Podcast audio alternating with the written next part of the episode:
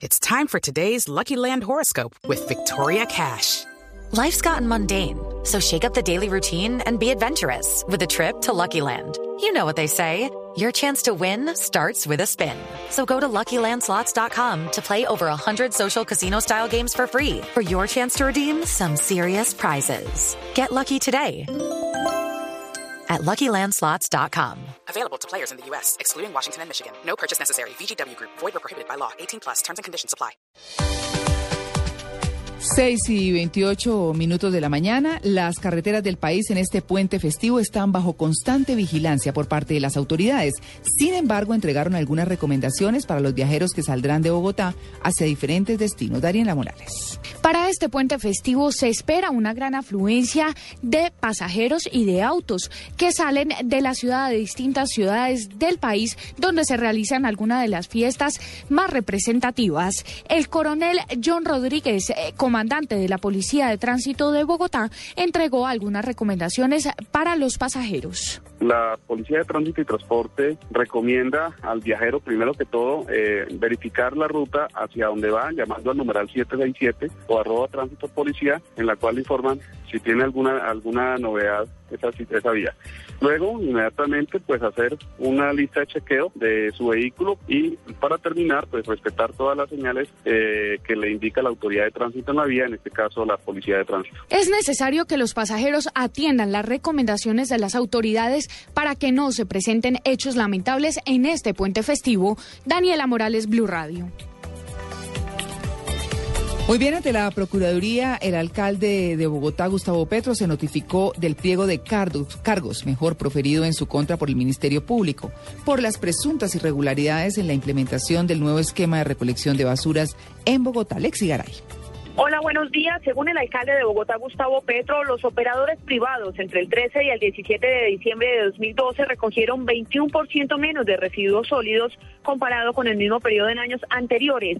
Para Petro, eso demostraría que el colapso de la ciudad cuando inició el esquema Basura Cero se debió al accionar de los privados y no a la falta de preparación del distrito. 7.893 toneladas que se dejaron de recoger o no fueron llevadas a Esta evidencia que un procurador no tuvo en cuenta para redactar el pliego de cargos, en nuestra opinión es absolutamente vital para saber qué sucedió el 18 de diciembre. El mandatario además defendió la legalidad del esquema de basuras de la ciudad y la capacidad de la empresa de acueducto para operar el servicio de aseo. Mientras tanto, en la Plaza de Bolívar, 300 personas acompañaron la movilización convocada en apoyo al mandatario por el vocero del movimiento progresista Guillermo Asprilla. Allí estuvieron presentes el exgobernador de Nariño, Antonio Navarro, el presidente de la CGT, Julio Roberto Gómez, y la líder del movimiento Marcha Patriótica, Piedad Córdoba.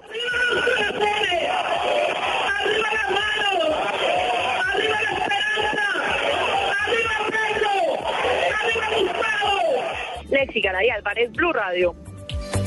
6 de la mañana, 30 minutos. El gobierno de Ecuador parece distanciarse cada día más de Estados Unidos debido al posible asilo político que el país suramericano podría dar a Edward Snowden, un ex trabajador de inteligencia del país del norte, que reveló los planes de interceptación de comunicaciones a miles de ciudadanos en Estados Unidos, adelantados por el gobierno de Barack Obama.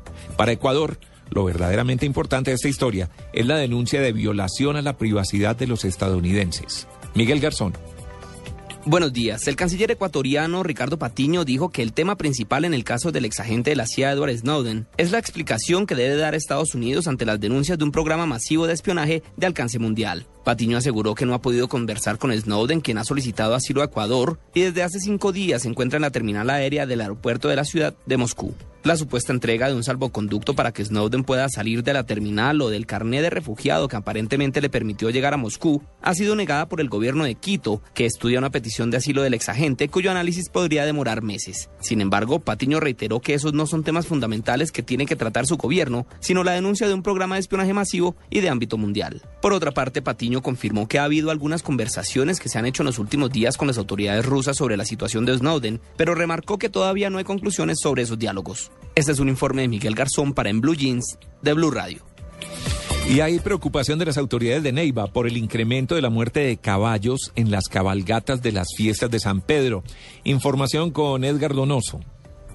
Más de ocho equinos han fallecido en las cabalgatas realizadas hasta el momento en las fiestas sanpedrinas en Neiva. El maltrato animal, así como el abandono de equinos, ha sido la constante. Gerardo José Andrade, Sonosis Neiva. Llevamos aproximadamente eh, reportes hasta hoy de ocho ejemplares que han fallecido por desgaste físico o llamémoslo así el infarto, que por la temperatura que está atravesando el departamento, principalmente Neiva, se produce el desgaste de los ejemplares y pues desafortunadamente no hay la atención oportuna para minimizar que este impacto choque calor o desgaste físico que sucede con los animalitos se cubra. El excesivo calor y la poca hidratación de los equinos también forman parte de la muerte de estos animalitos, por lo cual las autoridades establecen mayores controles a los caballistas en las últimas cabalgatas a realizarse en las fiestas del San Pedro. En Neiva, Edgar Donoso, Blue Radio.